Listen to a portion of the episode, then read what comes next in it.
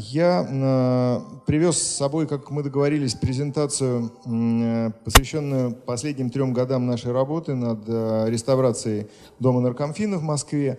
Ну, я, наверное, постараюсь не акцентировать, не, углубляться совсем в технологические детали, а, поговорить, наверное, о, о смысле. Просто вот даже сегодняшний день а, мы общались очень много сегодня с разными людьми. Я понял, что а, в Екатеринбурге э, многих людей волнует, э, как, как, как, как в принципе можно привести к э, реставрации дома, памятники современной архитектуры. Э, и хотя мне э, страшно сказать, но в случае с домом наркомфина я, наверное, сошлюсь на то, что это еще и большое везение, э, которого мы долго ждали, но все-таки есть, есть определенные условия, какие-то предпосылки, которые мы постарались, я постарался собрать, и о которых тогда сегодня расскажу. Фотография Милютина, Николая Милютина, его заказчика, человека достаточно э, не, неординарного, который за свою жизнь успел побывать и студентом э, Академии э, художеств в Петербурге, и командовать эскадроном Красной кавалерии во время гражданской войны, и поработать министром финансов.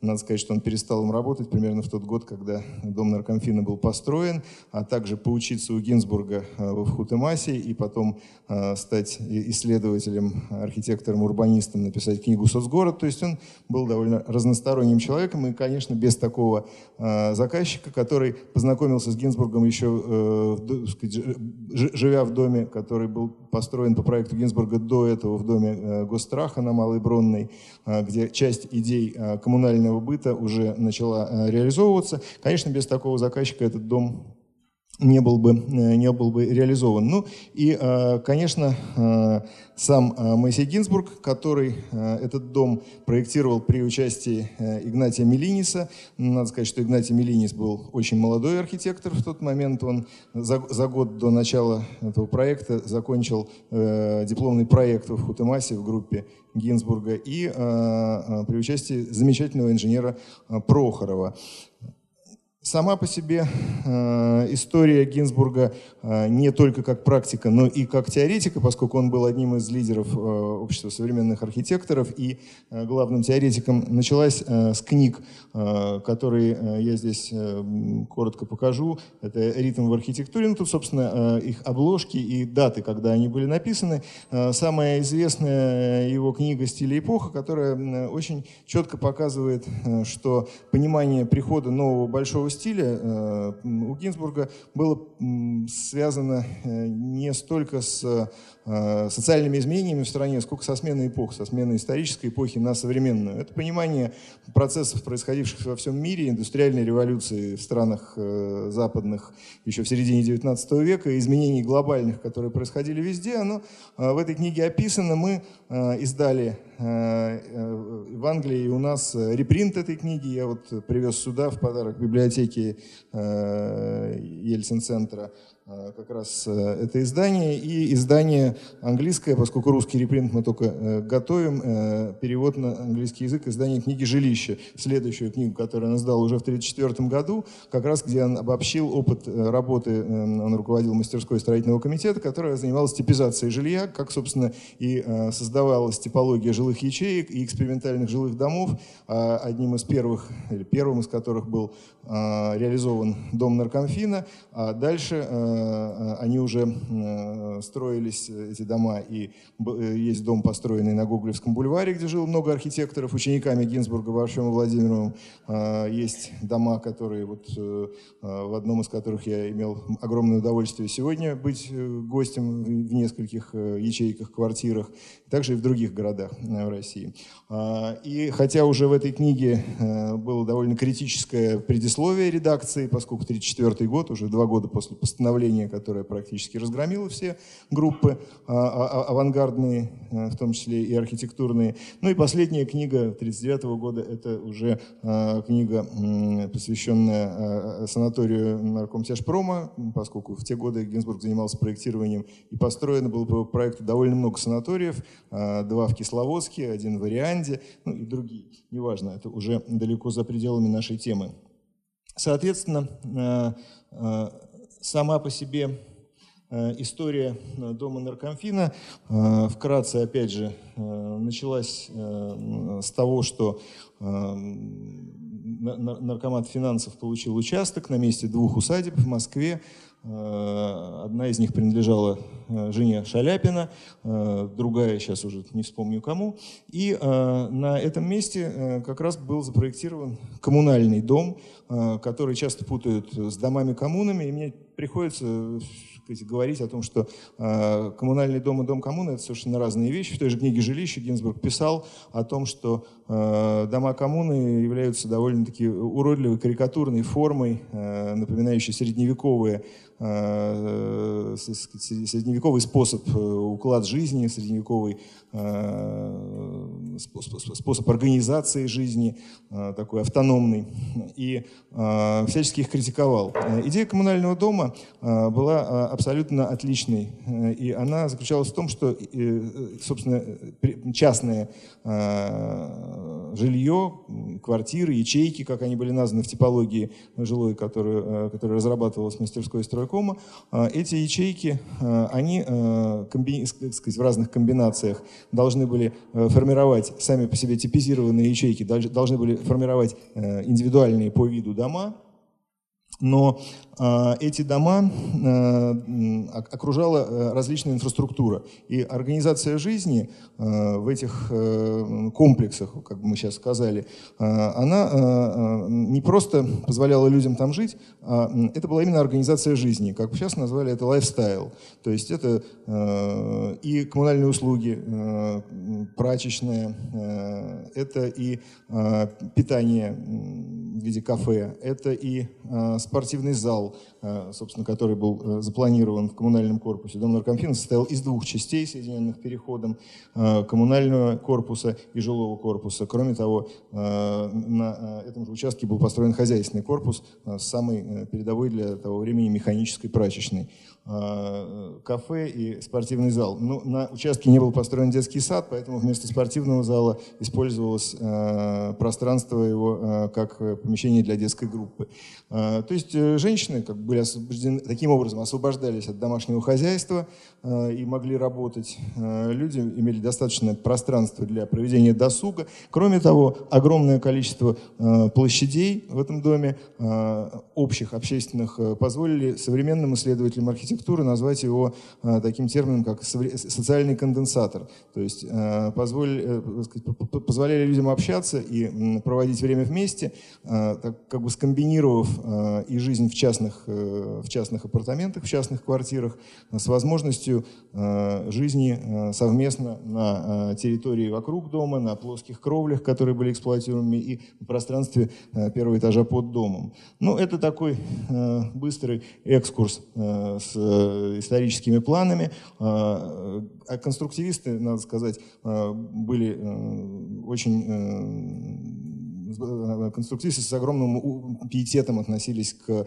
Корбюзье и его пяти принципам архитектуры, которые были сформулированы к тому моменту. А потом, в свою очередь, Корбюзье оказался э, вдохновленным э, конструктивистами, когда уже в 40-е годы свою программу жилых единиц в послевоенной Европе создавал. То есть такое интересное взаимное влияние этих архитекторов друг на друга сейчас является предметом исследования разных европейских историков архитектуры. Но в данном случае мы видим, что вот этот открытый первый этаж с только входной группой и лестницей э, и э, перетекающее свободное пространство вокруг дома э, явно отвечает тем взглядам, который формулировал Корбюзье в этих пяти принципах современной архитектуры. Соответственно, два коридора Э, ну, собственно, как и в жилом комплексе э, Екатеринбургском, э, являются двумя основными коммуникациями этого жилого корпуса. Оба они обладают светом, освещены естественным светом, плюс коридор второго этажа еще имеет лоджию. Вот эта лоджия очень забавна, потому что выходы в нее находятся напротив входов в квартиры. То есть соединение как бы частного пространства и общественного, оно сделано очень тонко лоджия общая, коридор общий, квартиры частные, но при этом э, ты как бы выходишь на, из, из своей квартиры через свой выход на общую лоджию. это такие детали маленькие, из которых состоит весь дом. Вот, собственно говоря, разрез, который лучше всего объясняет его структуру, э, и э, в котором видно э, сам дом. В нем применено, было три типа ячеек. Из большой типологии ячеек, которые разрабатывались в мастерской стройкома, в этом доме применены были ячейки двухуровневые, вот эти вот на втором-третьем этажах, и это ячейки типа К, и ячейки полуторауровневые, те, которые вам как раз очень хорошо знакомы, ячейки типа F. Э, но э, кроме них э, еще вот это вот ячейки К двухэтажные, шикарные совершенно, 78 метров. Кто-то мне говорил, ну мне вообще все время приходится сталкиваться с диким количеством слухов и разных бредней про современную архитектуру и объяснять там, уже можно коллекцию составлять. Кто-то говорит, что эти дома были построены, что они как бы хорошие и прогрессивные, но просто были построены из мусора, и поэтому их невозможно реставрировать. Кто-то говорит, там, что это были коммуны, там были, значит, жить в них сегодня современным людям нельзя и так далее, и так далее. И приходится объяснять. На самом деле, э, просто мы очень мало знаем про эту эпоху, хотя она была совсем недавно. Э, Ее исследуют современные историки, начали исследовать, ну, скажем, с годов там, 70-х, 60-х э, на Западе, а у нас, в общем-то, начали так серьезно исследовать ну, лет 10-15 назад, потому что Селим Амарович Хан Магомедов, единственный колоссальный человечище, который собирал материалы и собрал огромные архивы, который действительно собрал очень много информации. Он, в общем, не успевал ее анализировать, он ее просто собирал, собирал. И, конечно, это огромный э, сказать, багаж, который он создал, э, наработал. Но, но, но, собственно, исследовательской части, когда начинаешь смотреть, когда начинаешь этим заниматься, ее не находишь в таком количестве и видишь огромные пробелы. Э, и я, в общем, об этом рассказываю. Ну, что такое? Я не представился, да, я архитектор, практик. Э, и э, я 25 лет, последних 24, если быть точным, руковожу мастерской проектной. Просто эта мастерская, она была создана мной и, сказать, и моим отцом и первоначально с целью реставрации этого здания. И реставрация этого здания, она откладывалась по разным причинам много лет, несмотря на всевозможные попытки. Мы работали и работаем как обычная нормальная архитектурная практика, занимаясь проектами нового строительства, реконструкции. Но при этом э, интерес к реставрации, начавшийся с этого дома, он, э, поскольку этот проект сам по себе постоянно срывался, затухал, э, откладывался, перешел на другие. Мы стали заниматься реставрацией, э, даже, может быть, спустя какие-то годы стали реставрацией заниматься э, в большей степени памятников современной архитектуры, как стали появляться реализации, потом стали заниматься историческими зданиями, поняли, что это очень интересно совмещать практическую архитектуру э, и, и, и, и реставрацию. Но как бы я не исследователь архитектуры, я не историк, я должен сказать, я такой как бы вот,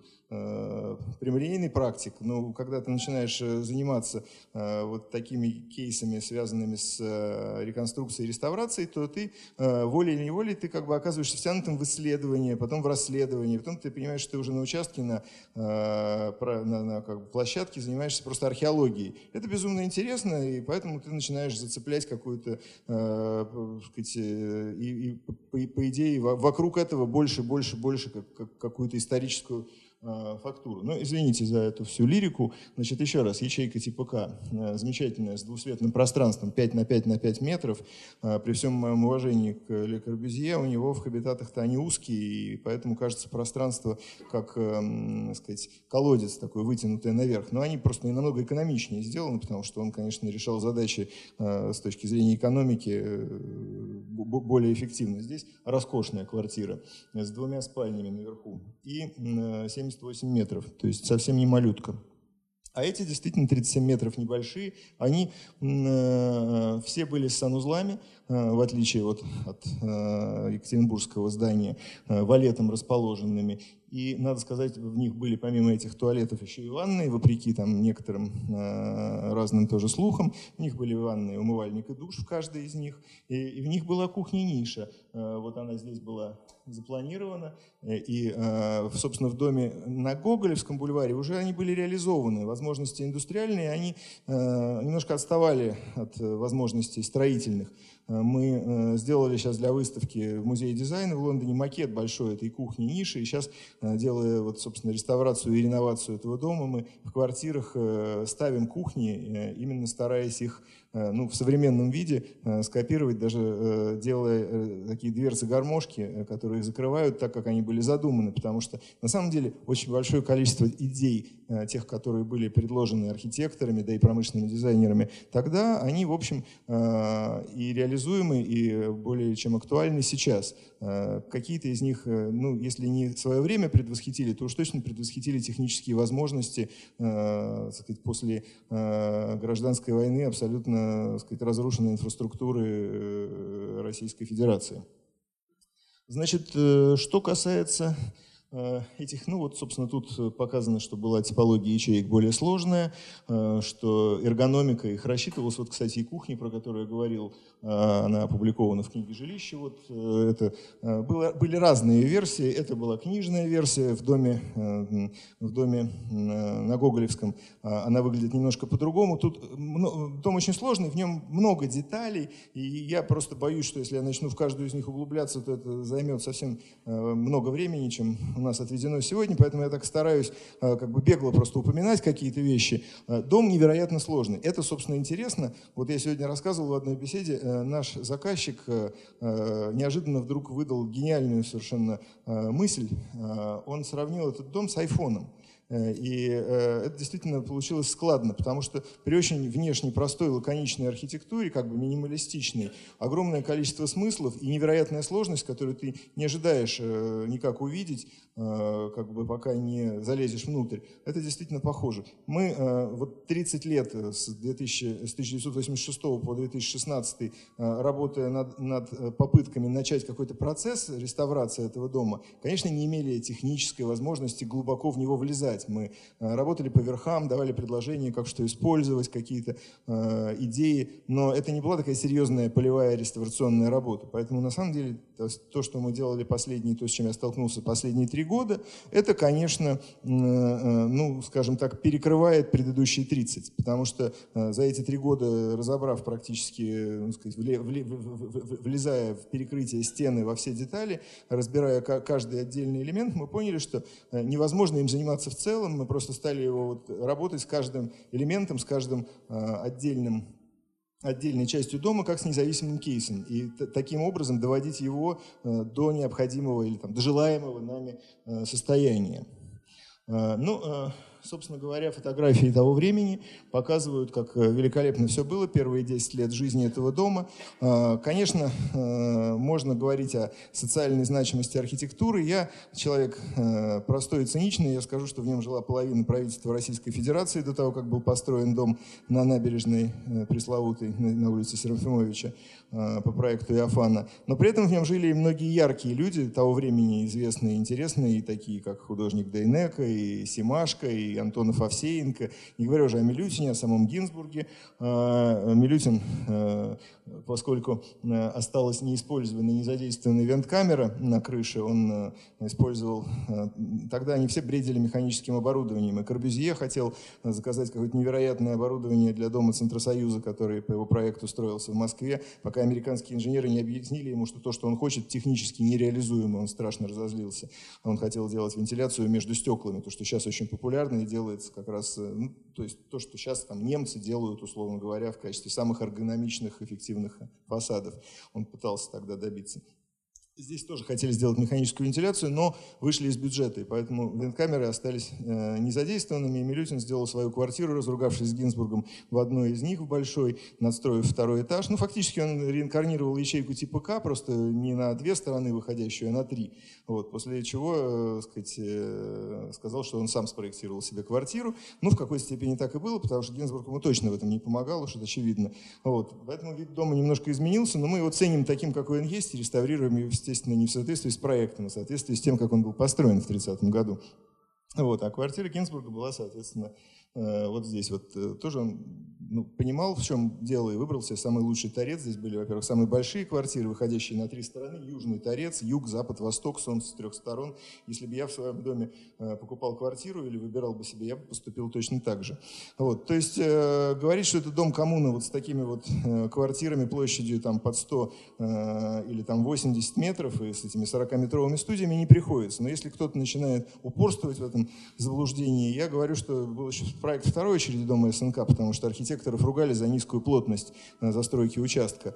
А, и была вторая очередь э, запланирована с ячейками типа 2К площадью 150 квадратных метров и с красивыми двухэтажными лоджиями, которые мне очень напоминают, когда я вижу хабитаты Корбюзье в Марселе, Лионе, Берлине, такими прям вот на два этажа. Все очень э, тоже получилось похоже.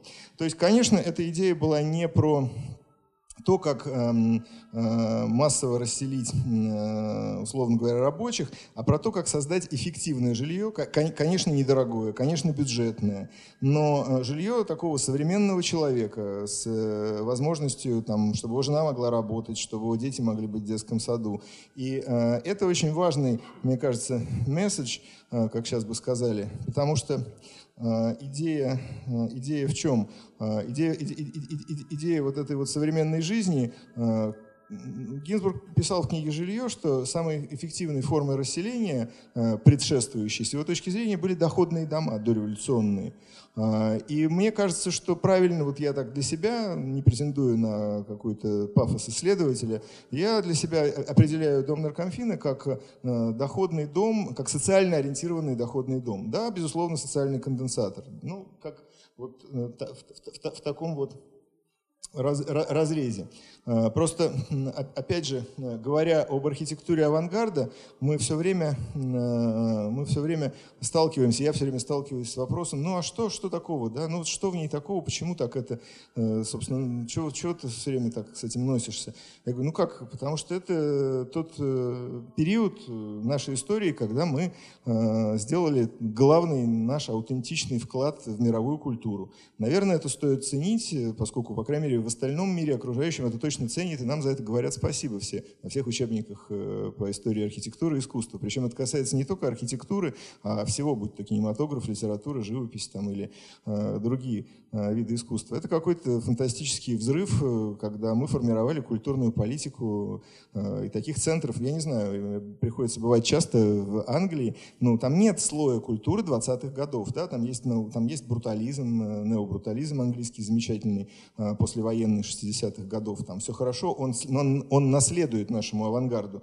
но сама по себе э, вот, э, архитектура годов там, 20-х, 30-х там очень невзрачная, она, так сказать, э, что-то такое вот, из доходного модерна нашего там, э, начала века, плюс-минус, э, очень скромная. То есть там этого слоя нету. Там, во Франции отчасти он представлен отдельными яркими представителями, такими как Корбюзье и как бы люди, которые э, вокруг него были. Но тоже это не так было массово, как у нас. У нас в Германии, да, отчасти в Америке. То есть таких центров было немного, мы были одним из таких, может быть, двух, может быть, трех максимум центров в мире формирования э, культурной политики. Естественно, это э, ну, как бы важная достаточно история. Помимо того, что нам самим бы полезно было вернуться к этому и э, посмотреть, почему, собственно, это стало тем фундаментом современной культуры и современной архитектуры, и понять, может быть, чем, чем нам сегодня это может быть помочь, чем нам это может сегодня помочь в практически практической деятельности. Ну хорошо, вернемся к дому наркомфина. А, сама по себе его история была э, практически неотличима от всех э, домов э, авангарда. В Москве я выделил для себя, сталкиваясь с многими из них, два периода их переделок. Первый период – это послевоенный, ну, условно, 40-е-60-е годы. Это когда застраивались старые света, когда надстраивались плоские кровли и всячески увеличивались площади таким хозспособом, с управдомовской логикой. А, в доме, кстати, понятно, что после 1939 года состав жильцов сильно поменялся, а, практически на 100%. Ну и там, после эвакуации из него не все, в него не все вернулись. Поэтому в него там в 60-е годы въехала волна новых жителей. Ну, это была оттепель, эти новые люди, они там по-своему его любили, осваивали. Их тоже исследовал один мой знакомый антрополог. Э, ну, не как антрополог исследовал, он просто по профессии антрополог. Э, он просто собрал архив э, людей, которые там жили, с ними беседовал. Тоже интересный такой пласт культуры, который мы хотели бы там в какой-то момент опубликовать.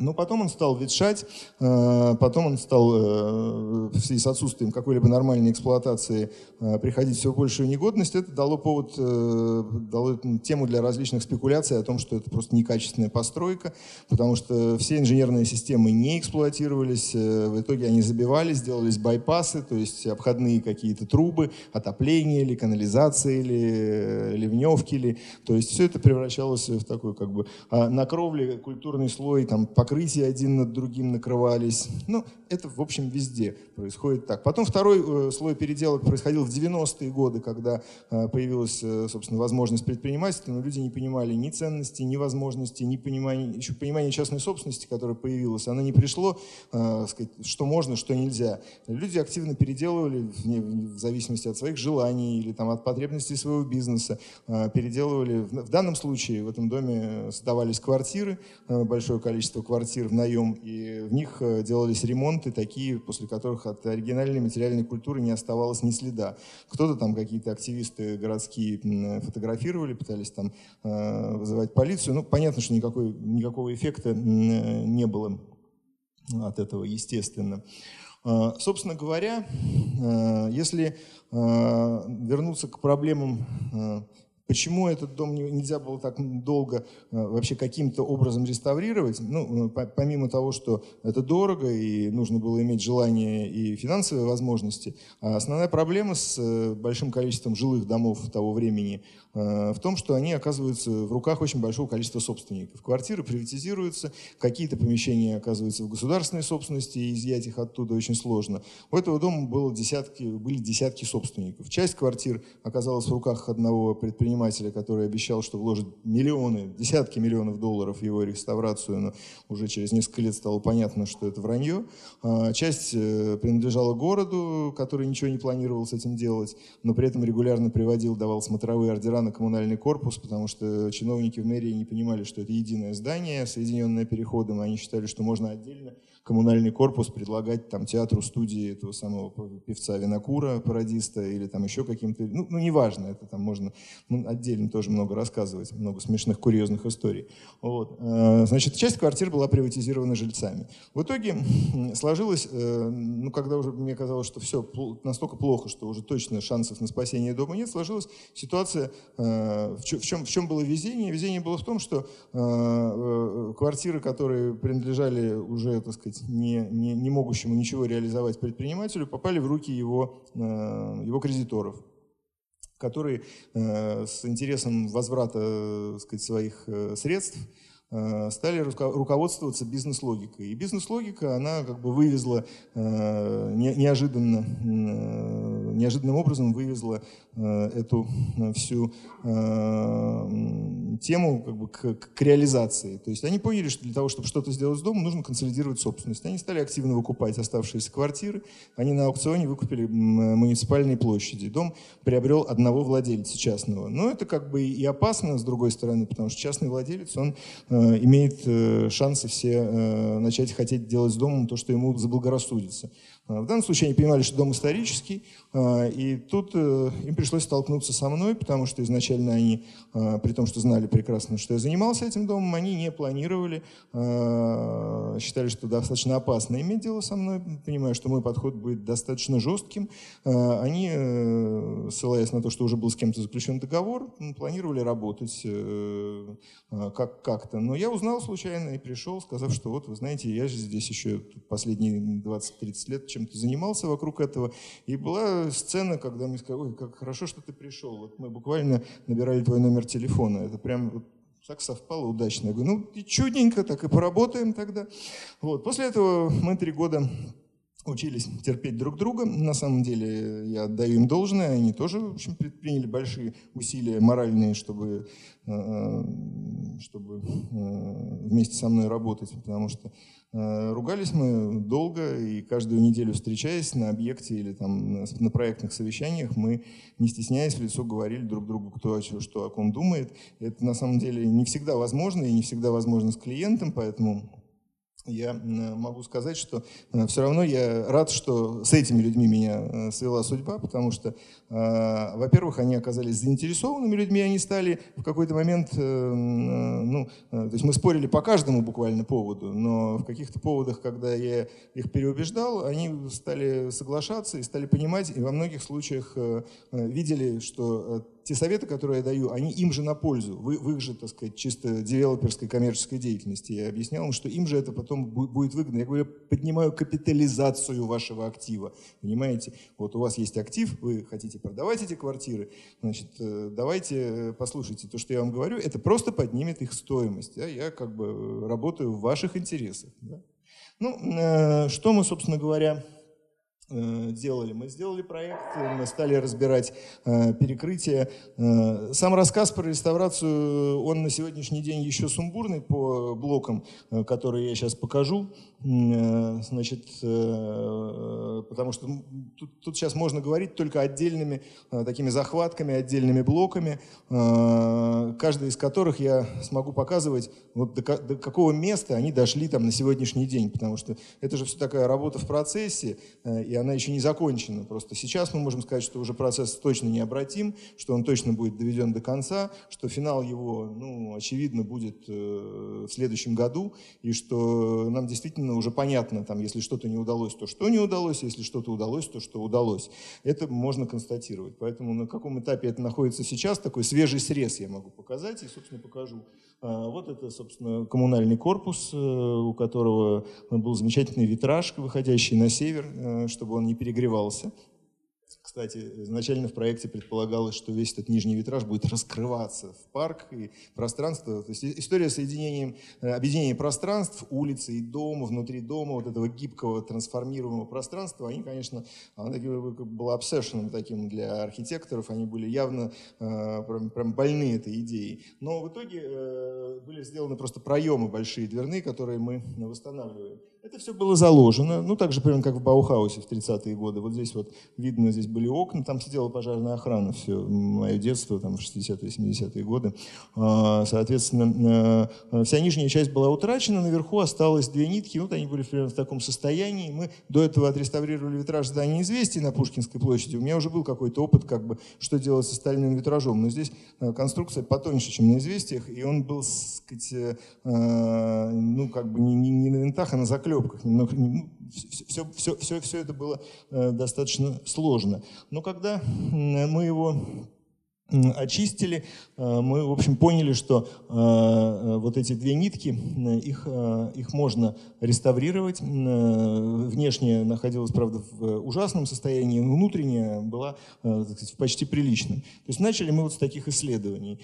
Соответственно, исследование самого дома, самого жилого корпуса тоже показали состояние стен, которые, состояние конструкции, которые были не, в неплохом Э, виде, то есть конструкции, там, э, несмотря, что, опять же, чтобы кто бы ни говорил, нам, нам понадобилось усилить всего три колонны. Из всех вот этих колонн три потребовали усиления. И перекрытие и колонны оказались э, в очень хорошем состоянии. Здесь как раз вот показана конструкция этого дома. Тут я вообще должен сказать, что вот мы, знаем, мы все говорим про эту конструктивистскую эстетику, которая нам нравится. Мы говорим про то, что у этого дома уникальная система ячеек, необычных жилых пространств. Потом мы говорим про эту вот историю э, социальный конденсатор, э, история с э, комбинацией пространств и инфраструктуры, что это все очень сказать, новый лайфстайл, новый образ жизни современный. Дом, который декларирует, собственно, не только архитектуру, но и образ жизни новый. Почему он, собственно, и важен как феномен. Но при этом очень мало кто, и я надеюсь, что мы сможем как бы опубликовать больше об этом материалов, мало кто представляет себе, насколько много инноваций чисто технических в том, как он построен. Возможно, это и не тема нашего сегодняшнего разговора, просто мне об этом нравится говорить как практику, разбирая вот эти все детали строительные. Это безумно увлекательный процесс. Он, э, совершенно там нет ни одной случайной детали, ни одного случайного элемента. Есть такой э, латинский термин ad hoc, как бы, за который там в свое время критиковали модернистскую архитектуру, было даже такое ругательство адхокизм, что вот она вся специально для чего-то. Но действительно здесь все сделано ad hoc, специально для. Нет ни одной детали. Если мы находили какую-то деталь, не понимали для чего она, мы, мы, мы уже начинали копать, копать и разбираться, в чем ее задача была, потому что ясно было, что не просто так. И находили этот принцип, зачем она была нужна в доме. С другой стороны, когда нам предлагали что-то поменять, мы объясняли, что как только мы за что-то тянем, э, что-то начинаем э, по просьбе инвестора или кого-то там менять, то вдруг э, выясняется, что с обратной стороны дома, где-то совершенно с дальнего, дальнего конца, как бы за ниточку что-то начинает вытягиваться другое, совершенно неожиданно. Настолько это все взаимосвязанная, продуманная целостная система. Это, конечно, очень-очень сложный организм, механизм, как угодно можно называть. Ну, хорошо, здесь вот эти сборно-монолитные перекрытия и блоки блоки. В доме применено было два типа бетонитовых блоков, собственно, те, которые э, здесь изображены, они в Екатеринбургском доме, это так называемые прохоровские блоки. Э, мы, э, чтобы декомпоновывать перегородки, там, где нам понадобилось их декомпоновывать, научились научили подрядчика их изготавливать на стройке. То есть у нас подрядчик изготавливал, изготавливал сейчас уже не нужно, но нужно было в прошлом году, отливал их на стройке так же, как они отливались, собственно говоря, при строительстве дома. А, вот. Это э, Южный Торец, э, с кем-то мы сегодня уже его сегодня обсуждали, как раз э, тоже хороший пример проблем э, эксплуатации здания и э, плохого состояния конструкций. Самое драматическое место, вот, вот, вот, вот этот вот южный торец, оно, собственно, когда мы стали искать причину, в чем она здесь была, закладка кирпичом сделана, и было очень много исторических фотографий с водосточными трубами, идущими по фасаду. Водосточных труб в оригинале не было, труба проходила в стене, то есть вообще идея коммуникации в этом доме, все коммуникации были спрятаны в стены и перекрытия. То есть такой минимализм, как сегодня бы сказали, полный полнейший. А, и эта труба, естественно, пока ее чистили, она работала. Когда перестали чистить, она забилась зимой, э, ее разорвало, вода пошла в стену. Поэтому все проблемы начались. Потом уже стали делать водосточные трубы на стене. Сейчас труба новая у нас в стене э, с прочисткой, с кабелем для подогрева. А, то есть мы это вернули все как бы к оригинальному состоянию. Но и как раз говорит о том, что большинство проблем этого дома э, связаны с его эксплуатацией. Вот. Здесь другой, второй тип блоков, который использовался для наружной кладки. Это блоки типа «Крестьянин». Э, их нам не пришлось отливать. Э, их э, мы нашли прямо копии, которые до сих пор производит наша промышленность на удачу. Мы, кстати, даже этот соломит нашли, который где-то на юге в Краснодарском крае у нас делают, как выяснилось, но все-таки решили его не, не применять. А заменили в тех местах, где он применялся, на, на варианты современного утеплителя. Ну, потому что это предтеча там, сегодняшней каменной и минеральной ваты. Все материалы эти инновационные, которые в доме применялись, и фибролит, и ксилолит, и соломит, это, в общем, предтеча современных э, технологических материалов. Вот, из этого, из этого, собственно, блока крестьянин, блок плюс полблока были сделаны трехслойные стены, да, то есть это тот трехслойный фасад, который мы сегодня э, активно используем, э, а здесь он был применен э, в 29-30 году. Дальше перекрытие сборно-монолитные. И вот показано, как закладывалась конструкция, в данном случае канализации, в перекрытие и в стены. На самом деле это был один из самых сложных для нас э, квестов, когда нам нужно было э, разобраться с трассировкой коммуникаций. Потому что вопрос, как они проходят, э, ну, он стал принципиальным. Это была одна из важных авторских идей. Как бы. Я считаю, что ее эту идею нужно было полностью при том, что коммуникации нужно было заменять, э, большая часть их не работала, почему, собственно, и сделаны были позже обходные э, коммуникации э, открытым способом, мы решили, что нужно все коммуникации убрать на их оригинальные места. Поэтому мы поменяли две команды инженеров, которые не верили, что коммуникации проходят там, где они проходят, в частности, то, что коммуникация проходит через открытый первый этаж, канализация с водой. А, не верили там еще во что-то. Ну, в итоге мы с помощью металлоискателей, была замечательная история, когда мы заставили одну из э, инженерных групп э, прийти в дом обследовать, э, где в стене проходят коммуникации, объяснив им, что они находятся в стенах из вот этих вот камней, внутри, между квартирами. Э, и раздался звонок, у нас потоп нас заливает, я приезжаю туда и вижу каких-то людей с кувалдой э, и хлещущую из стены воду. Я говорю, что происходит? Говорит, ну как, вот мы говорит, стали вскрывать, а там оно, вода. Я говорю, ну, мы же вам сказали, что там проходит трубы водопровода, канализации. У вас что, металлоискателей нет? Ну мы же не знали, что тут техника нужна. В общем, таких историй было тоже много, к сожалению. Ну, три года. А, первый этаж, вот тот самый, про который я говорил, что инженеры не верили, что здесь через Здесь видно как раз более толстые а, вокруг колонн обшивка деревянной рейкой. Это как бы повторение тех вентиляционных шахт на крыше, из-за которых дом еще назывался дом-корабль. Это решение, собственно говоря, оно продолжалось внизу. И, конечно, утеплитель был такой доморощенный, но тем не менее мы даже советовались э, с специалистами по строительной физике. Я говорю, точно не будет промерзать. Нет, мы, конечно, прогреем, мы, конечно, э, сделаем там утепление э, сейчас, но, в принципе, при том, что, понятно, там канализация ну, как бы трубы не, не наполнены водой все время, нам объяснили, что действительно вода там не замерзала. И э, вот это вот пространство первого этажа, собственно говоря, это уже наш рендер, а это э, фотографии. Какие-то вещи нам приходилось восстанавливать только по э, фотографиям, потому что материалов архивных осталось очень мало. Э, конструктивные чертежи, видимо, еще из соображений безопасности остались, э, но тем не менее э, архитектурных нет. Э, вот эта вот э, история с э, жутким видом фасада, тоже ее причина в цветочницах, которые имели щели для отвода воды которые в какой-то момент заделали, после чего вода пошла э, в микротрещины между штукатуркой и блоками, и что вызвало, э, соответственно, э, намокание штукатурки и ее расслаивание. Сейчас уже это, слава богу, проблема решена. Мы отреставрировали цветочницы и отреставрировали эти стены. Главное, что э, сами по себе эти цветочницы э, настояли, чтобы заказчик все-таки поставил туда кашпо с цветами, и э, через эти щели просто цветочницы будут вентилироваться. Но это, это еще, еще один из примеров, э, э, собственно, простых объяснений, э, с чем связаны проблемы конструктивистских зданий, связаны только с отсутствием эксплуатации. Окна практически были все заменены. Здесь на наших схемах проектных это видно, как, как, как, как, как мало осталось подлинных окон поскольку рассказывал мне много, я, смотря на время, начинаю ускоряться. Я боюсь, что я слишком подробно рассказываю про сам дом. Хочу рассказать все-таки про то, что сейчас у нас происходит. Ну, вот это уже э, раз, э, демонтаж надстройки над коммунальным корпусом, то, с чего мы начали. Нашли там э, оригинальную перголу. Кстати, все, что было застроено, очень хорошо сохранилось. То есть сыграло свою роль, потому что и первый этаж, и вот такая застроенная терраса на кровле, они за счет того, что и Э, сказать, все оригинальные конструкции были на долгое время спрятаны внутри стены перегородок, они неплохо сохранились.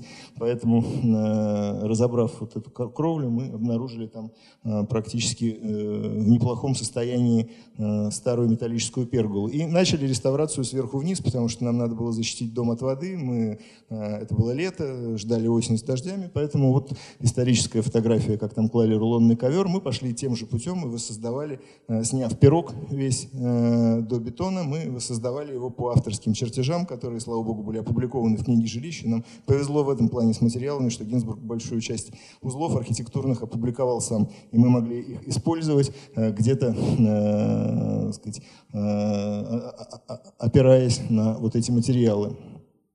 Дальше Э, мы э, вырезали наиболее, ну это такие самые страшные места, на самом деле э, большая часть сохранилась, а вот самые страшные места мы вырезали, оставив швы, так чтобы было видно, где современный металл и где старый металл. А они очень хорошо видны, современный металл гладкий, старый шершавый. То есть для нас было принципиальным, собственно, в процессе реставрации, как я смеюсь, я говорю, я начинающий реставратор, поэтому мне очень важно разделить вот все подлинные элементы дома, которые мы можем законсервировать, мы их консервируем. И мы должны видеть, вот это настоящие элементы, подлинные исторические элементы что мы пощупали, это старое, это настоящее.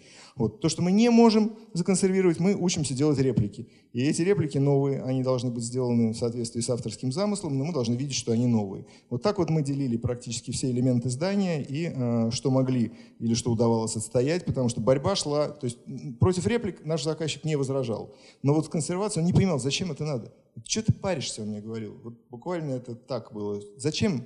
Мы вот смотри, как классно, вот ребята же сделали копию, прям не отличить аккуратные, идеально сделанные. Поэтому понимание того, что такое в старых домах э, подлинная фактура, подлинная среда, наверное, это надо объяснять архитекторам на стадии. Вот мы сейчас готовимся к конференции «Большой город московский». У нас будет четыре бюро со студентами проводить работу, объяснять, что такое э, среда э, материальная, историческая, как архитектор должен думать о ее сохранении, уже как бы именно архитектор-практик, который делает новую архитектуру. Плитки родные все, положили, пришел заказчик, сказал, кладите все, новые, все старые плитки на коммунальный корпус. Я пришел, сказал, снимайте. Почему? Я же сказал, ложите, ну, снимайте, потому что нам надо сделать раскладку. А подлинных плиток оказалось примерно, сохранилось процентов 30, мы их полностью переписали все, э, которые можно использовать. И нам нужно их ровно размешать. Да, мы придумали, как сделать такие же плитки.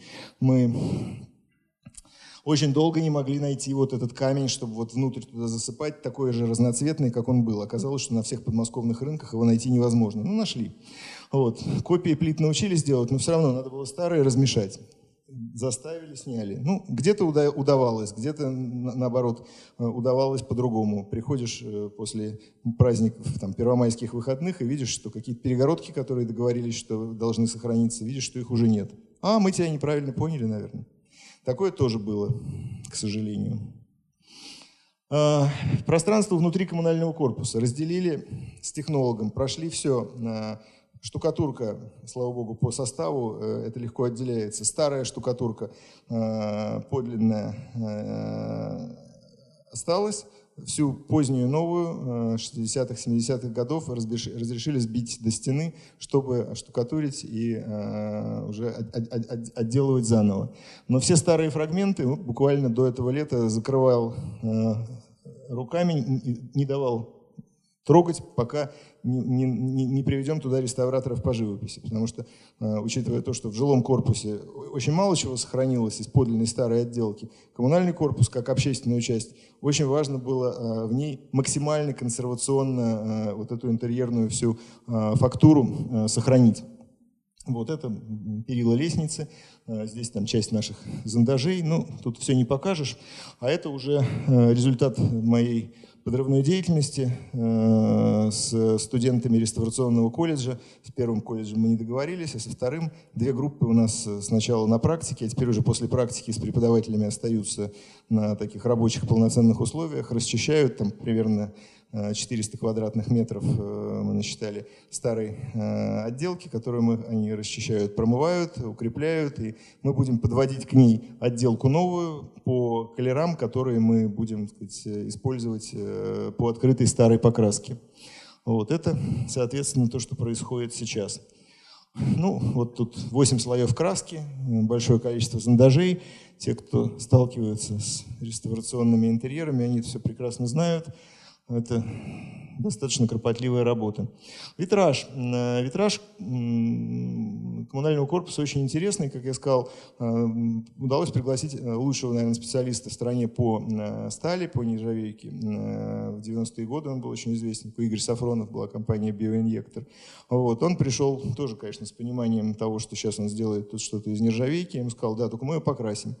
А он говорит, как мы покрасим? Же из нержавейки будем делать. Я говорю, ну он был исторически крашеный. Да ладно, да что, да у меня амбиции. Я говорю, ну у нас тут у всех амбиции, но дом-то больше, чем твои мои амбиции вместе взятые.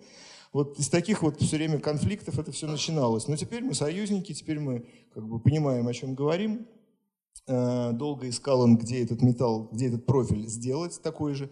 Профиль, кстати, нашел наш инвестор э, старые какие-то журнальчики американские. Э, профили американские. То ли они копировали, то ли в Америке, из Америки везли. Это уж мы не смогли установить. Но сейчас, конечно, из Китая. В Китае делались эти профили, вытягивались. Хотели мы сделать...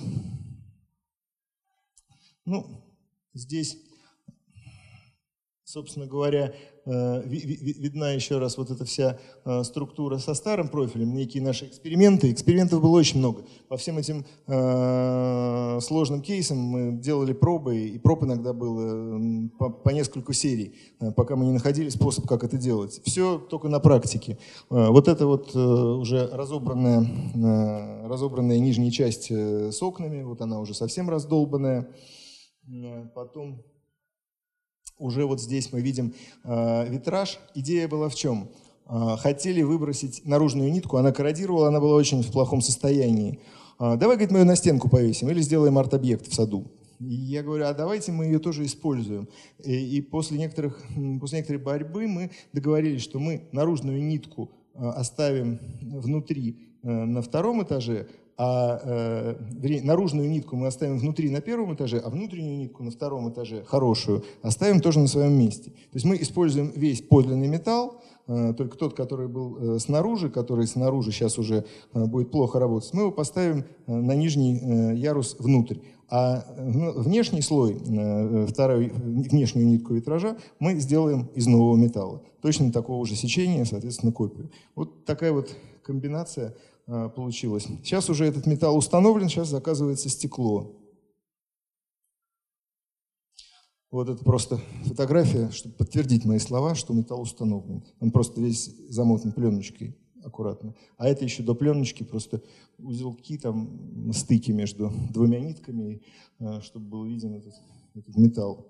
Дальше были интересные эксперименты, я уже не буду сейчас рассказывать. Э, э, стали пытаться какими-то штапиками это стекло изнутри закреплять, потому что, э, потому что открывающиеся двери витража имели деревянные штапики. Но там на самом деле была замазка. Они брали цементную замазку, пропитанную олифой. И мы говорим, ребят, ну возьмите любую там силиконовую, акриловую, но если у вас не получится, все-таки сделайте. Если у вас не получится сделать лучше, чем тогда в 30 году, возьмите ту же цементную пропитанную олифой используйте ее. Сейчас вот эксперимент экспериментируем, делаем. Ну, тут, я говорю, в каждую деталь э, можно очень глубоко уходить. Крыша жилого корпуса. Вот она такая была замечательная, мы все сняли, нам нужно было восстановить гидроизоляцию, она текла чудовищно, поэтому восстановили весь пирог, нашли э, повышенную часть, тротуар на ней, э, лестницу. Это новодел но это очень старательный новодел, потому что лестницу украли подлинную, даже не заметил когда. Лет 15-20 назад она еще была, тут приходишь, нет, сдавали на металлолом, приходили люди из РЭО, там, как это называется, и ни одной фотографии. По моим воспоминаниям, по аналогам каким-то, значит, вот придумывали, создавали, хорошо там нашлась одна бригада металлистов, с которыми мы много металла там, сказать, сделали, а, воссоздали эту лестницу с заклепками. А, они же сейчас э, э, воссоздают, или ну, не воссоздают, а помогают нам делать вот эти шахты э, деревянные, вентиляционные.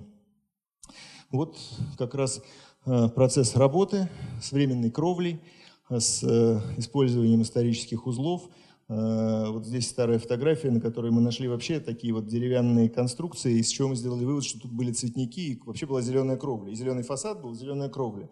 И сейчас подбиваем инвестора зеленую кровлю уже и сделать, э, собственно говоря, э, потому что кровля эксплуатируемая. Ну, денег нет, говорит, но я говорю, ну, можно добавить всегда. А, вот это вот э, часть той самой рекреации, это общественное пространство, которое а, было одной из, э, одним из элементов дома. Солярий, там вот, куда вела винтовая лестница, и вот эта вот терраса э, ниже. А, это уже чертежи деталировочные, которые мы сделали для шахт, точно копирующие Э, их. Э, шахты были в плохом состоянии очень, ну, дерево практически рассыпалось. Э, мы сделали точные копии, вот здесь я крупно показываю, как раз течение этих реек, чтобы, опять же, эти реплики, они максимально точно соответствовали оригиналу. И эти же рейки проходят вниз для того, чтобы закрыть шахты, где проходят коммуникации в уровне первого этажа. Вот это сейчас. Э, отреставрировали бетонные, вот эти очень изящные, красивые э, диски. Это как такие скамьи, на которые можно было, э, на которые можно, на которых можно сидеть. Их декомпоновывали и покрывали специальным гидрофобным раствором, который позволяет сейчас бетон оставлять под осадками сегодняшними и использовать. И, собственно, сами шахты. Сняли металлические накрывочные элементы с поручня, поняли, что он был бетонный, нашли отверстия, э, в которых были стойки, а он был низкий, и мы думаем, что, наверное, из соображений безопасности надо все равно будет делать какой-то поручень над ограждением. А, а нашли там отверстие, поручень был. В книжке жилища чертежи этого поручня тоже есть. Но мы думали, что в книжке могли быть чертежи, но он мог быть не реализован. Значит, этот накрывочный элемент, доски, металл, который сверху наградили, он тоже был э, выдуман когда-то позже. Вот так вот по ходу вскрывая какие-то вещи, которые не могли представить себе. Ну, то есть места закладные для стоек вот этого вот а, э, направляющие ограждения мы нашли, а, просто открывая слои, накрывающие парапет. Ну, немножко про то, как мы расследовали, искали трассы инженерных систем. А, еще раз вот эти вот места, как, как это выглядело, когда мы их вскрывали, они, конечно, были в ужасном состоянии. А, вот они в стенах, в этих э, блоках, э, в, полости, в полостях прокоровских блоков, еще раз. А, вот мы уже закладываем туда а, значит, в фольге воздуховоды, то есть там, собственно, вентиляция и канализация в основном была. Вот это раскрытие первого этажа, которое началось изнутри зимой, э, чтобы теплый контур, э, сказать, использовать наружные стены как теплый контур. Мы разбирали это все аккуратно внутри, этот застроенный первый этаж. Но самое смешное, что мы поняли, что слой-то культурный на полметра вырос, и надо что-то делать. Землю-то надо опускать, э, потому что у нас э, все-таки дом, который э, стоял на земле колоннами, земля-то выросла на полметра относительно этих колонн, при том, что и высота этажей не очень большая. Это стало драматичным, мы поняли, что нам еще надо решать и эту задачу. История с лифтом, про которую меня сегодня спрашивали. У этого дома не было лифта, вот его исторический фасад. А, но лифт пристроили после войны. И уже в какой-то момент я говорил, что, как говорится, если э, будет какой-нибудь инвестор с рогами и копытами говорить, что хочет э, Э, хочет этот дом отреставрировать только при условии того, что лифт останется, я сказал, что я соглашусь, потому что важнее все-таки дом отреставрировать. Но у нас было много за разные годы проб, как этот лифт, я пытался придумать, как его сделать, там какой-то стеклянный придумывал, на ножки, еще чего-то, все от лукавого. В итоге пришло понимание, что чем менее заметен он будет, тем лучше. Мы постарались его размазать, насколько это возможно, на фасаде. Плоский сделали. Он имеет э, две двери, чтобы он был таким плоским. Нам приходится делать вход в него э, на первом этаже с одной стороны, а на других всех этажах с другой. Ну, чтобы время сейчас э, я не, не показываю в таких деталях. Просто показываю, что то окно, которое было вот здесь на фасаде, на лестнице, мы спроецировали на поверхность этого лифта, чтобы создать ощущение того исторического фасада, который был. Естественно, это будет покрашено, штукатурено и покрашено в цвет дома.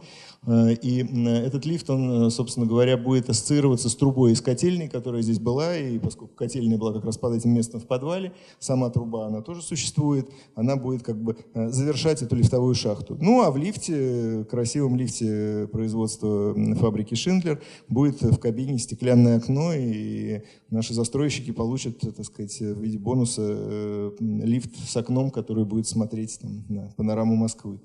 Э, просто, про, просто потому, что здесь исторически был, был вот этот вот вертикальный витраж. А, вот это как сейчас э, выглядит в процессе работа, э, собственно говоря, и близко не законченная, но тем не менее, это как раз тот, восточ... тот южный торец, про который я говорил, который был в самом ужасном состоянии с закладками кирпичом, где спрятана в стену труба, ливневой канализации с крыши вот отсюда. Э, и вот это вот так, чтобы составить представление. Сейчас вставляют окна. С окнами адская совершенно история. Это очень сложная история. А, окна, ну, здесь видно, какие они были. Их меняли в 60-е годы на деревянные, их меняли в 90-е годы на пластиковые. Подлинных осталось очень мало. Мы их собрали и сказали, выбрасывать нельзя, складировать, и будем думать, что с ними делать. Но, конечно, будем реставрировать. После этого вместе с э, порядка э, там, 5-6 компаний оконных у нас участвовало, стали делать эксперименты по воссозданию э, оригинальной системы сдвижных окон, ну, потому что это абсолютно уникальная вещь, которая была для этого дома разработана. Почему сдвижные? Потому что распашные окна в маленьких комнатах, цепляли бы мебель для экономии пространства, они были сдвижными. Как я уже говорил, все в этом доме было, имело свое предназначение. А, очень смешно, я сегодня рассказывал, когда мы стали смотреть в какой-то момент, что на фотографиях черно-белых э, окон двух цветов. И зачем они их красили в разные цвета? Когда стали с технологами уже их более внимательно исследовать, мы поняли, что все сдвижные части просто не крашеные были из массива дерева, чтобы краска не облупилась, а крашеные были только статичные, неподвижные части. А, вот эти прижимные элементы, собственно, оригинальные с, эксцентрик, с эксцентриситетом, они прижимали окна так, чтобы они, эти окна были э, герметичны зимой. А, меня убеждало, все окончики меня убеждали, что это не работает, что там будет конденсат, что туда надо какие-то проводить трубы, которые будут э, туда подавать воздух. Ну, не буду сейчас тратить время и показывать там узлы, которые мы на основе авторских узлов разработали. Я все-таки ставил, это просто хорошее место такое мы в первом этаже, прям как архитектурный разрез. Это вот как, как где стену э, распилили, просто такое место образовалось. Ставили на бетон прямо эти окна. Э, и э, мы во внутреннюю нитку все-таки поставили самый тонкий стеклопакет, когда я понял, что это можно сделать без того, чтобы менять э, габариты рамы. То есть мы не поменяли габариты рамы, но ставили туда самый тонкий стеклопакет. На это я пошел. Но при этом все, вся геометрия и все, все, и все толщины остались прежними. Вот это наши эксперименты. Делали макапы, делали пробы на месте, вживую. Даже инвестор платил деньги какие-то за эти пробы. Пока не так, а это что? Это как сюда попало? Пока, пока не сделали э, то, что хотелось. Получилось идеальное, даже сейчас вот могу прям смело сказать это слово, не стесняясь никому в глаза, получилась идеальная копия сдвижных окон. А тот самый Игорь Сафронов, о котором я говорил, разработал конструкцию этой ручки – которые тоже изготавливали в Китае со специальным там внутри механизмом спрятанным. То есть мы сделали так. Все подлинные ручки, которые мы собрали в доме, мы использовали, так же как и рамы, 40 рам, которые мы взяли, мы их интегрировали в этот витраж. А, и они отлично получилось их отреставрировать, хотя нас убеждали тоже, что это невозможно сделать. Вот. И ручки тоже подлинные мы все использовали, но поскольку их осталось мало, то новые ручки мы сделали уже в соответствии с проектом авторским, а, опять же, из узлов из книги жилища. То есть мы сделали их ну, чуть, чуть более э, качественными, чем позволяли возможности 30-го года, именно так, как их задумал автор. На, на это я решил пойти, потому что это уже были новые изделия. Вот, собственно говоря, эти окна. А здесь э, то, что я начал показывать, это другие примеры реплик, которые мы делаем. Вокруг дом был окружен световыми приемками, тогда это была очень популярная вещь и очень нравилось. Э, мы нашли эти приемки, раскрыли их, там раскопали, э, опять же, как археологи, делали узлы, как их применять. Ну, естественно, добились того, что те, которые не раздолбаны, мы все-таки сохраним со стеклом оригинальные, отреставрированные. Таких, конечно, оказалось немного, поэтому пришлось учиться делать копии. И сейчас у нас уже стоят кое-где вот эти вот копии отлитые новые со стеклоблоками чешскими, которые производятся, слава богу. А это мы испытываем на прочность бетонную раму, потому что внутренняя нитка была деревянная, а наружные рамы были бетонные. Вот. Инвестор меня очередной раз чуть не проклял, когда я сказал, конечно, будем отливать бетонные. Но, слава богу, на стройке нашелся один бригадир, с бригадой которого мы стали делать все эксперименты с бетоном, как бывает, когда найдешь какого-то одного неравнодушного человека, дальше уже ты за него хватаешься, держишься, и он тебя поддерживает. То есть ему как бы это все в кайф, он делает с тобой вместе. Мы с ним и цветочницы придумали, как реставрировать, и эти рамы отливали. Э, и, и старые бетонные рамы тоже придумали, как реставрировать. Вот. Ну, извините за такое количество технических подробностей, но это уже, как говорится, тут, видимо, гордость не дает возможности сказать об этом в двух словах, потому что это, на, это, на это ушло много месяцев. Вот. Э, окна западного фасада более сложные, это еще и не финишная история. Э, здесь была бетонная балка, я разрешил ее делать, потому что она вся прогнила насквозь, и э, мы решили не делать ее из бетона, а делать ее э, композитной. Мы решили сделать ее из клееного бруса изнутри и сделать из легкого бетона элемент снаружи, чтобы он совпадал с фасадом по фактуре и при покрашенном, в покрашенном виде полностью совпадал с фасадом. Вот. Радиаторы, вот, которые мы видели сегодня в вашем здании в Екатеринбурге, точно такие же, оказалось, производит одно предприятие, и хотя они там стоят не так дешево, но мы закупили э, абсолютно такие же радиаторы, как в нем были, чугунные, для Э, квартир и для нежилой части. Э, но ну, самое сложное с этими окнами было то, что было э, три подрядчика выбраны для того, чтобы эти окна монтировать, и это было мудро, потому что один бы не справился с этим никогда. Но стыковать их между собой по отметкам, чтобы вся геометрия фасада на длину почти 100 метров совпадала, это оказалось нашей задачей. И мы чуть с ума не сошли, потому что каждый мерил только свою часть, а кому-то надо было это все соединять вместе. Вот. А пока это не соединялось вместе, мы не давали разрешения на производство работ. Ну и э, квартиры. Э, это просто вот фотографии последней квартиры без ремонта, которую мы там нашли. Э, так сказать, настроение, атмосферное, как сейчас принято говорить, изображение. А это то, во что их превратили жильцы, э, замечательные люди, любящие авангард и конструктивизм, которые там снимали квартиры до этого, после чего осталось только их вот приводить в состояние такое и дальше отделывать э, э, так, как мы э, в них во всех нашли первые слои покраски, обнаружили, что цветовая схема этого дома, это была одна из его тоже изюминок, при том, что Статья Гинзбурга в журнале «Современная архитектура» давала одну историю э, и, э, и идею, как э, правильно этот цвет использовать. Таблицы цветовые Хинерка Шепера, который из Баухауса приехал, участвовал в этой работе, давали немножко другой срез. Но мы, когда открыли первые покраски, мы поняли, что в итоге было и не первое, и не второе, а третье. Но общая идея — это вот фотографии квартиры, которую мы поверх старого ремонта для инвестора покрасили просто, чтобы показать, как это было. И он, что сказать, называется, Э, сильно удивился, когда это увидел, челюсть у него отвисла до пола. Но э, смысл был в том, что они красили э, цвет э, поверхности стен, которые выходили на запад, в более теплые тона, а те, которые на восток, в более холодные. Но фактически получалось, что у каждой стены был свой оттенок, и они еще немножко разные были в разных квартирах, видимо, экспериментировали на месте. Мы, может быть, не все 100% квартиры, но процентов 80 мы собрали цвета. Отличалась квартира Милютина, которую он красил, красил на свой вкус. Она была вся в синих тонах. Сама вы будете смеяться, но мы убедили ее покупателей покрасить ее в те же цвета. А, тем не менее, э, детали, детали, детали, из которых все состоит. А, очередной спор с инвестором. Э, он очень удивился, узнав, что у него в квартирах в дверях ручки будут не вот такие, как положено, а вот такие. Э, ну, постепенно как бы он сжился с этим. Это оригинальные ручки, часть из которых мы очистили, часть из которых удалось заказать копии. Э, лампы. Тут вообще история про квартиры такая. Э, понятно, что эти квартиры – это новые отделанные квартиры. Э, мы убедили еще на этапе проекта, почему-то не было ясным нашим застройщикам, что квартиры должны продаваться с ремонтом. И я опять же на их языке говорил, а как вы себе представляете 46 квартир в коридорном доме, 46 ремонтов? Это что будет? А ну да, действительно. Значит, решили, что будет продаваться с отделкой. В итоге перевыполнили план. Квартиры продаются с отделкой, сантехникой, встроенным светом, естественно, всеми розетками, выключателями и кухнями. Ну, я только за. Единственное только, что у нас э, возникло э, тут же размежевание, потому что, боясь, что квартиры не купят, э, застройщик сказал, что надо, чтобы был white box, то есть белые. Я говорю, ну, в цвет фасада. Не, потому что в его понимании цвет фасада белый, в нашем понимании это не совсем белый.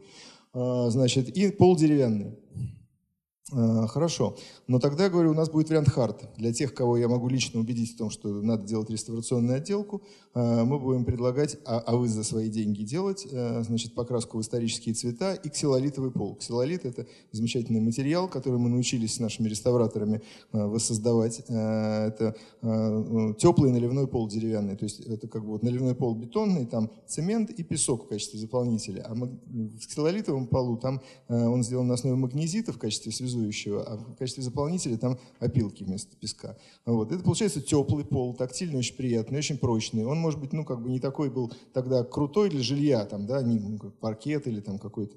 Поэтому его, конечно, потом никто использовать не стал. Но для, а для промышленности он может быть слишком сложный, поэтому его как-то активно не применяли. Но мы нашли даже сейчас, кто делает промышленные полы из ксилолита, правда, выглядит очень убого. Наши реставрационные будут лучше. Вот. И, конечно, в исторических, э, мы, вот сейчас эти светильники, это светильники в коридорах и в коммунальном корпусе, там мы стараемся полностью э, детали воссоздавать по фотографиям, отделки интерьера, максимально соответствующие тому, как это было в 30-м году. Но в квартирах я сказал, давайте так. Ну, понятно, что промышленность тогда, индустрия не, не могла там сделать то, что хотели бы архитекторы. Да? Сейчас пытаться делать какие-то типа винтажные унитазы с цепочкой или какую-то сантехнику такую стилизованную, мне кажется, это будет пошло. Э, поэтому э, на радость нашему инвестору, конечно, большую, я сказал, давайте мы сделаем как бы такую минималистичную, геометрическую, соответствующую духу этого дома, Э, мы выбрали дюравит в качестве сантехники с чистой геометрией. А потом я настоял очень, э, выжигая каленым железом флос, который лез почему-то из каждого утюга в этот дом.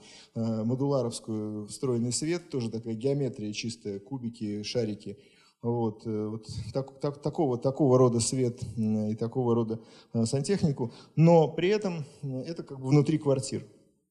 Вот. А это мы такие делаем эскизы цветовых решений квартир по каждой квартире, чтобы показывать жильцам, э, что, ну, как бы это, э, как, как, как у них может быть. На самом деле убеждаем мы их, э, делаем выкрасы на стенах, потому что это все непонятно, слишком сложно для них. Мы делаем им выкрасы, показывая каждую поверхность стены, какого она будет цвета.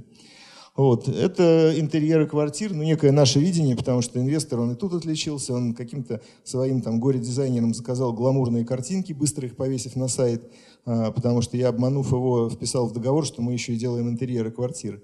Ну, бывает так, приходится иногда, как не обманув, я просто вписал это, а он не выписал, потом уже было поздно что-то делать. А, ну, а как? Вот. Потом он объяснял, что дизайн он вообще хотел другой. Ну и, собственно, эти картинки, с которыми он продавал, я смотрел на это философски. Ну, э, тебе нравятся такие картинки, ты их показывай, будет все равно по-другому, будет по-нашему. А потом он стал понимать, эм, да, и когда я сказал, а хочешь мы тебе тоже сделаем рендеры такие качественные, продающие? Он говорит, да не нужны мне ваши картинки. Я говорю, ну ладно, не нужны, так не нужны. Вот. А потом, когда он понял, что полы уже будут там такие там, или другие, что все уже не соответствует, он говорит, ну, да вообще-то картинки не помешают. Но это как бы идея вот с этим полом, э, с ксилолитовым, э, с, цветовой, с цветной покраской. Э, это была ячейка F, это ячейка К, некая, некие образы. Это второй этаж. Такие вот интерьерные решения. Вот. А это э, шоурум, который сейчас сделали, это уже фотографии, не рендеры. Вот этот вот тот деревянный пол, о котором я говорил, который я подсмотрел в одном лондонском, э, как бы явно подражающем нашему конструктивизму эстейте, эстейте э, жилом комплексе 50-х годов, где из маленьких дощечек 12 сантиметров на 2 был набран пол. Я подумал, что раз это все подражает нашему авангарду, то, в принципе, из, и в наркомфине это будет смотреться хорошо в маленьких комнатах.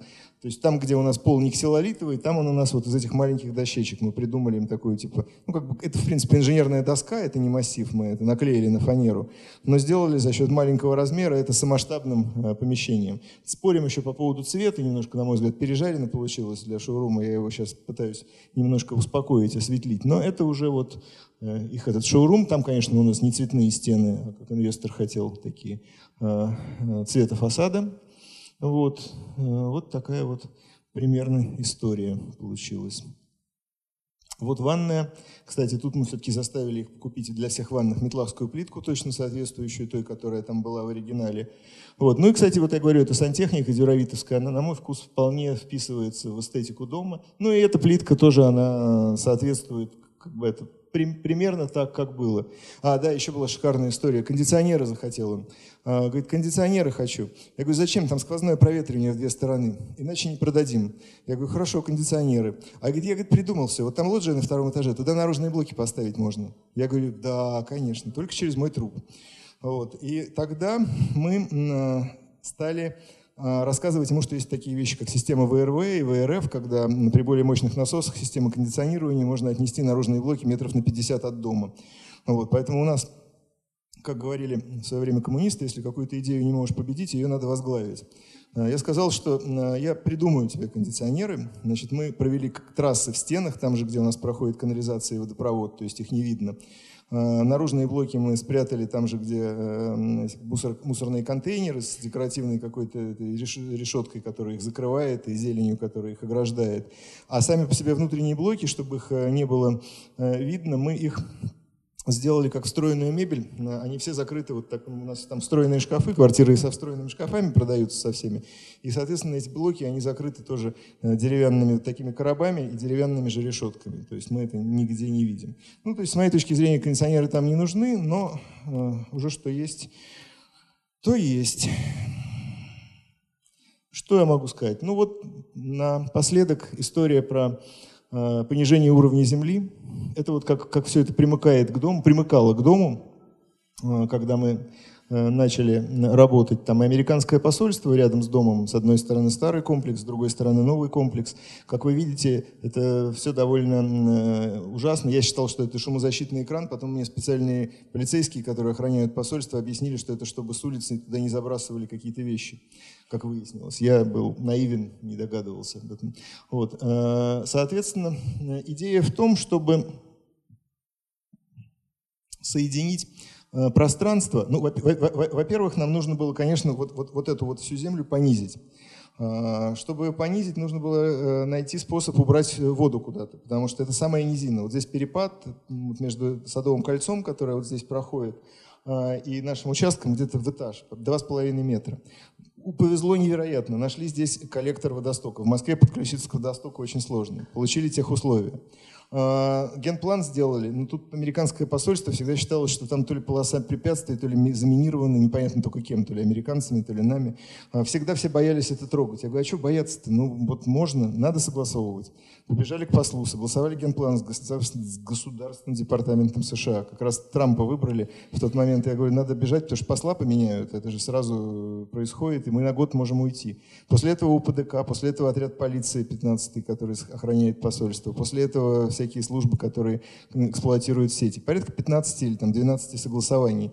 Мы понизили уровень земли вот в этих вот границах и договорились с посольством, что здесь у них будет откос э, с прозрачным вторым забором, э, который э, мы делаем. И уровень земли вот здесь вот с проходом под домом, с единым мощением гранитом будет единообразным, доходя до подпорной стенки, за которой уже начинается вот этот парк.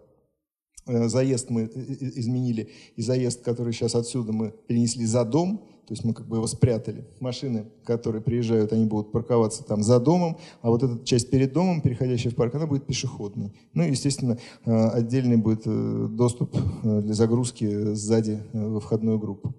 Вот. Но после этого, когда мы поняли, что, когда я понял, что и здание прачечной одновременно реставрируется, так совпало, но я не верю в случайности, оно принадлежит другим собственникам. И здесь мы этого добиваемся. И есть вот этот парк городской. Э, когда у нас на экскурсию к нам приехал э, мэр Москвы и спросил, чем помочь, э, то я выступил с идеей, что неплохо бы помочь сделать этот парк. Благо, что у нас в Москве программа строительства парков и уделяется большое внимание. Вот. Он откликнулся неожиданно на эту просьбу и дал команду префекту САУ. Сейчас этот парк включен в городскую программу. И очень хочется протрассировать старые э, вот эти вот дорожки, э, которые здесь существовали. И вообще этот парк создавался, когда деревья Садового кольца пересаживались, когда создавалось в 30-е годы после генплана, принятия генплана 36 -го года Садовое кольцо, эти деревья Садового кольца пересаживались сюда. Мне об этом отец рассказывал, собственно, который это видел своими глазами, живя в этом доме. Ну вот, поэтому этот парк, он, естественно, принадлежит комплексу дома наркомфина. И идея возникла э, сразу, раз уж все это, так сказать, вот, что называется, идет, то э, говорить не о доме наркомфина, а о пространстве наркомфина, а э, эспас наркомфин, который бы объединял в себя вот эту территорию как фрагмент городского пространства, как часть среды, э, как часть своей эпохи и как э, некое большее что-то, чем один дом. Вот сейчас у нас только осталось э, разобраться вот с этим вот фрагментом, под которым должна быть подземная парковка соседнего торгового центра. Ну, если нам повезет, и что-то нам везет в последнее время, то, может быть, и, и с этим мы справимся. Думали года два-три назад, как это будет выглядеть. Вот так мы планировали это понижение земли, подпорную стенку. эти газоны я придумывал, клумбы, чтобы машины не могли под дом заезжать, э, чтобы им что-то мешало. Вот. А это вот уже, э, так сказать, напоследок для завершения нашего, нашего вечера то, что происходит сейчас. Вот видите, это уже выкопанная эта земля, это коммунальный корпус, где устанавливаются световые приемки, отлитые нами, и окна, ну, здесь-то исторических окон не осталось, здесь э, все окна были вынуты, поэтому здесь э, вся столярка новая.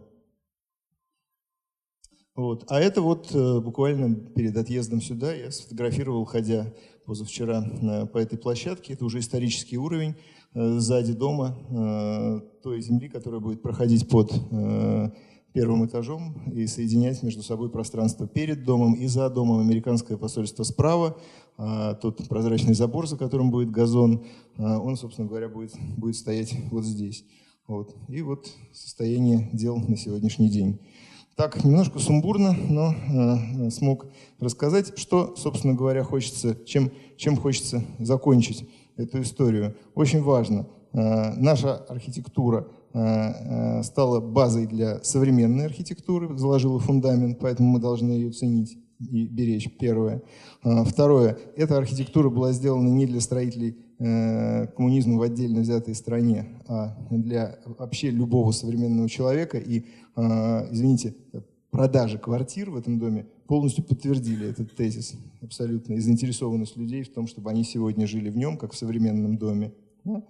И третье, смысл современной архитектуры, той, которая закладывалась в этом доме и в других, это не просто э, новый какой-то образ жизни современного человека, а это, а это ее как бы антропоцентризм, то есть то, что внутри этой культуры, внутри, в центре этой архитектуры, в центре этой культуры был человек.